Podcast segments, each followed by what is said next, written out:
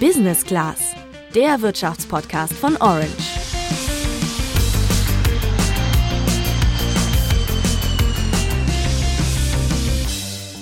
Die Energiepreise steigen und wir merken das, zum Beispiel bei der Stromrechnung oder auch an der Tankstelle. Auf den Winter schauen viele mit Sorge. Auf der anderen Seite verkünden mitten in der Energiekrise zum Beispiel Shell oder RWE Rekordgewinne in Milliardenhöhe. Energiekonzerne haben also von der Krise profitiert. Die Frage ist, sollten diese Unternehmen etwas von den Krisengewinnen abgeben? Und da sind wir bei der sogenannten Übergewinnsteuer. Die Idee, mit den Einnahmen könnte der Staat die Bevölkerung entlasten. Das klingt erstmal gut, aber ganz so leicht ist es nicht. Wir klären in dieser Folge mit Expertinnen, was für und gegen die Übergewinnsteuer spricht und ob sie umsetzbar ist. Außerdem schauen wir uns an, wie viel der Staat tatsächlich daran verdienen könnte. Ich bin Juliane. Und ich bin Tabea. Schauen wir uns die Gewinne der Ölkonzerne mal genauer an. Shell konnte seine Gewinne im Vergleich zum Vorjahr verdoppeln und BP, dazu gehören zum Beispiel auch die Aral-Tankstellen, hat seinen Gewinn sogar verdreifachen können. Wie kann das eigentlich sein, mitten in einer Krise? Bei den Ölkonzernen ist es so, deren Hauptgeschäft ist es ja, Öl und Gas zu verkaufen. Und diese Preise, die steigen seit einem Dreivierteljahr immer weiter an. Unter anderem wegen des Angriffskriegs gegen die Ukraine. Und Konzerne wie Shell oder BP, die haben noch einen weiteren Vorteil. Das erklärt uns unsere Kollegin Katrin Witsch vom Handelsblatt. Sie ist Redakteurin für Energiethemen und Host des Podcasts Handelsblatt Green. So ein Konzern wie Shell oder BP, die haben eine sehr, sehr integrative Lieferkette, das nennt man also, die fördern das selber, die verarbeiten das selber, die verkaufen das selber. Dementsprechend hoch sind die Gewinner, die am Ende rauskommen. Und das hat eben auch bei den großen Ölkonzernen dann zu ordentlichen Gewinnsteigerungen geführt, weil sie eben das Öl und das Gas, was sie selber fördern, verarbeiten, zu so hohen Preisen im Moment verkaufen. Das heißt, Ölkonzerne verdienen im Moment viel Geld. Bei den Energiekonzernen ist es nicht ganz so eindeutig.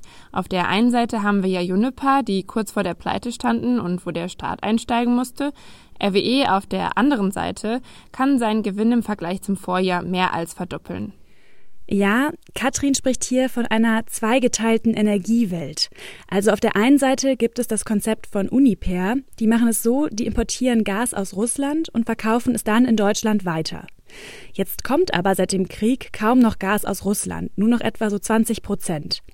Damit Uniper aber seine Verträge weiter einhalten kann, muss es Erdgas an der Börse einkaufen. Und das ist super teuer.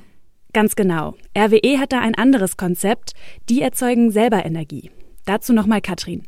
RWE fördert ja seine eigene Braunkohle, betreibt ganz viele Braunkohlekraftwerke und ähm, macht auch mittlerweile viel mit Erneuerbaren und hat auch noch ein Atomkraftwerk. Und weil die eben so ein anderes Geschäftsmodell fahren, das heißt ihre Energie, die sie verkaufen, größtenteils auch selber ähm, ja, erzeugen, können die eben sagen, okay, dann verkaufen wir das, was wir können, also was jetzt nicht zu festen Preisen versprochen ist, das verkaufen wir dann für mehr Geld äh, zum aktuellen Preis an der Börse. Und damit machen wir gerade ziemlich gutes Geschäft. Jetzt wissen wir, woher diese Gewinne kommen. Die Frage ist, wie geht man mit diesen um? Da ist sich auch die Bundesregierung nicht einig. Die Grünen und Teile der SPD fordern eine Übergewinnsteuer. Die FDP und auch der Bundeskanzler sind dagegen. Ja, und was genau ist jetzt eine Übergewinnsteuer? Stefan Bach vom Deutschen Institut für Wirtschaftsforschung in Berlin fasst das so zusammen. Übergewinnsteuer heißt ja, dass man einen Gewinn, der deutlich höher ist als in der Vergangenheit, dass man den erfasst und dann höher besteuert als den Normalgewinn. Was als Normal- und als Übergewinn gelten soll, kann verschieden berechnet werden. Da schlägt Stefan Bach vor, dass man sich zum Beispiel die letzten fünf Jahre als Vergleich anschaut und einen Durchschnittsgewinn berechnet. Und was 10% über diesem Durchschnittsgewinn liegt, wäre der Übergewinn. Und der wird dann mit einem höheren Steuersatz belastet. Aber wie genau eine Übergewinnsteuer in Deutschland aussehen könnte, das ist gar nicht klar. Dafür müssten drei Kriterien noch festgelegt werden. Einmal, wie hoch soll die Übergewinnsteuer sein, welche Branchen sind betroffen und wie lange soll sie erhoben werden. Damit man sich das besser vorstellen kann, gucken wir mal nach Italien. Dort machen sie das so, Unternehmen, die Strom, Erdgas und Erdölprodukte verkaufen, müssen einmalig eine Übergewinnsteuer zahlen. Und die Steuer beträgt 25 Prozent und bezieht sich auf die Übergewinne, die von Oktober 2021 bis April 2022 entstanden sind, verglichen mit den Gewinnen aus diesem Zeitraum vor einem Jahr. In Italien gibt es die Übergewinnsteuer schon seit März, beziehungsweise sie nennen es Solidaritätsabgabe und nicht Übergewinnsteuer. Und auch andere europäische Länder haben sie eingeführt, wie zum Beispiel Großbritannien, Belgien oder Spanien.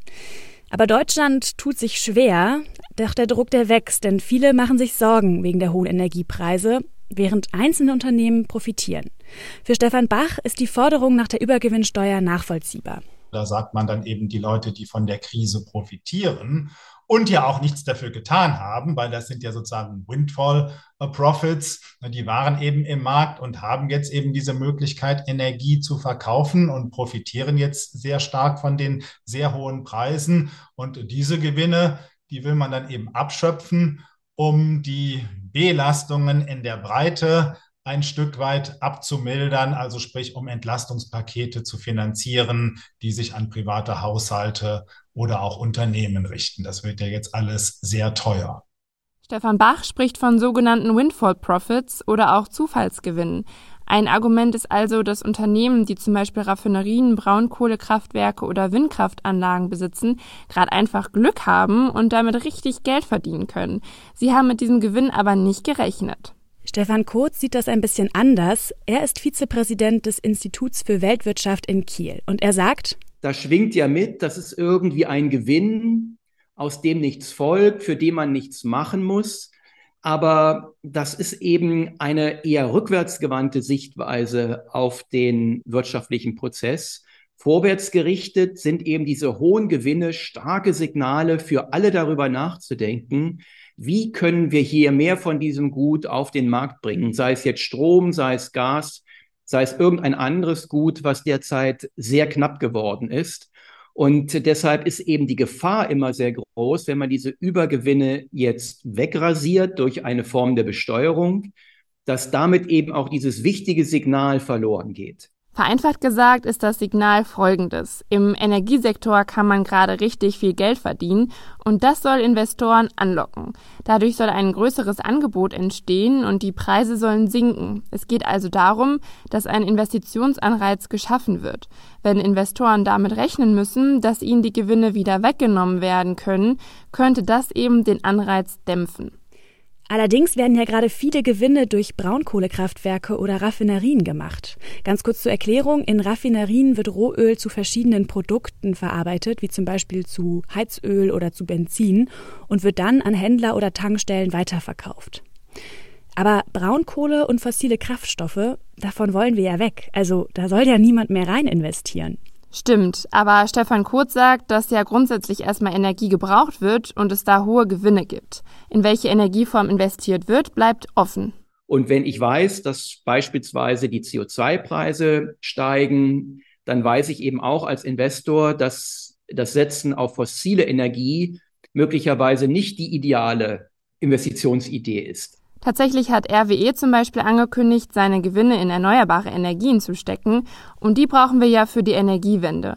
Aber davon spüren wir im Moment als Verbraucherin natürlich noch nichts. Die Energiepreise bleiben also hoch und die Frage ist, wie lange. Stefan Kurz denkt, dass die Energiepreise nicht immer so hoch bleiben werden wie gerade.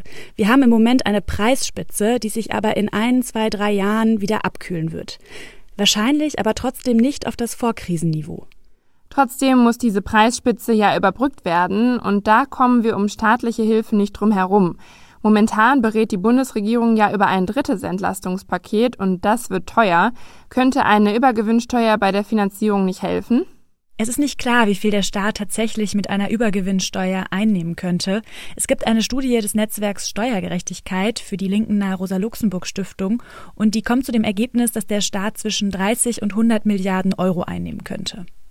Stefan Bach vom DIW kommt auf einen etwas anderen Wert in seiner Schätzung. Man käme also insgesamt auf ein jährliches Aufkommen von 8 Milliarden Euro bei einer 25 Prozent Übergewinnsteuer wie in Italien. Das ist äh, schon eine Menge Aufkommen. Andererseits eben nur für ein, zwei Jahre. Und ähm, da ist eben die Frage, ob sich das dann wirklich lohnt, diesen steuertechnischen, auch steuerrechtlichen Aufwand zu betreiben und eben halt die politische Kontroverse, die dahinter steht, die muss man ja auch erst auflösen. Okay, 8 Milliarden Einnahmen pro Jahr ist schon etwas weniger. Aber woher kommt denn diese Differenz, Tabea? Ja, die kommt daher, dass die Studie im Maximum eine Übergewinnsteuer von 90 Prozent annimmt und mit höheren Gewinnen rechnet als Stefan Bach. Aber beide gehen davon aus, dass Öl- und Energiekonzerne belastet werden. Stefan Kurz vom IFW, der ist noch mal kritischer. Der hält 8 Milliarden zwar nicht für unrealistisch, aber auf jeden Fall für die obere Grenze. Außerdem ist er der Meinung, dass die Übergewinnsteuer allein nicht ausreicht, um das Entlastungspaket zu finanzieren. Ach so, okay, verstehe. Aber Stefan Bach spricht ja auch den steuerrechtlichen Aufwand an. Ist eine Übergewinnsteuer dann überhaupt umsetzbar? Ja, es ist machbar, sagt Stefan Bach, aber es ist nicht leicht. Ja, man muss auch steuerrechtliche Restriktionen beachten. Da ist die deutsche Finanzverfassung ja relativ äh, eingeschränkt. Äh, da ist eben die Frage, ob diese Übergewinnsteuer im Rahmen der bestehenden Unternehmenssteuern erhoben werden kann. Das ist rechtlich umstritten. Gegebenenfalls müsste man dazu das Grundgesetz ändern, um das klarzustellen. Das ist ähm, aber natürlich äh, von den Mehrheiten her sehr aufwendig. Da müsste man nicht nur die FDP, sondern auch die Union einbeziehen. Das macht die Sache dann wieder deutlich aufwendiger. Also wie es konkret dann rechtlich umgesetzt werden kann, ist nicht klar. Grundsätzlich werden Unternehmensgewinne in Deutschland sowieso besteuert, und zwar mit ungefähr 30 Prozent. Diese 30 Prozent fallen natürlich auch auf die Übergewinne an. Also fassen wir einfach nochmal zusammen. Es ist nicht eindeutig, wie viel der Staat mit einer Übergewinnsteuer einnehmen würde. Die Bundesregierung könnte damit aber eben Entlastungen für die Bevölkerung mitfinanzieren und so die Gewinne aus der Krise umverteilen. Dennoch muss man aber beachten, dass damit Investitionsanreize gedämpft werden könnten und es eben auch rechtliche Hürden gibt. Und die wahrscheinlich größte Hürde ist, dass die Ampel sich nicht einig ist, sagt Stefan Bach.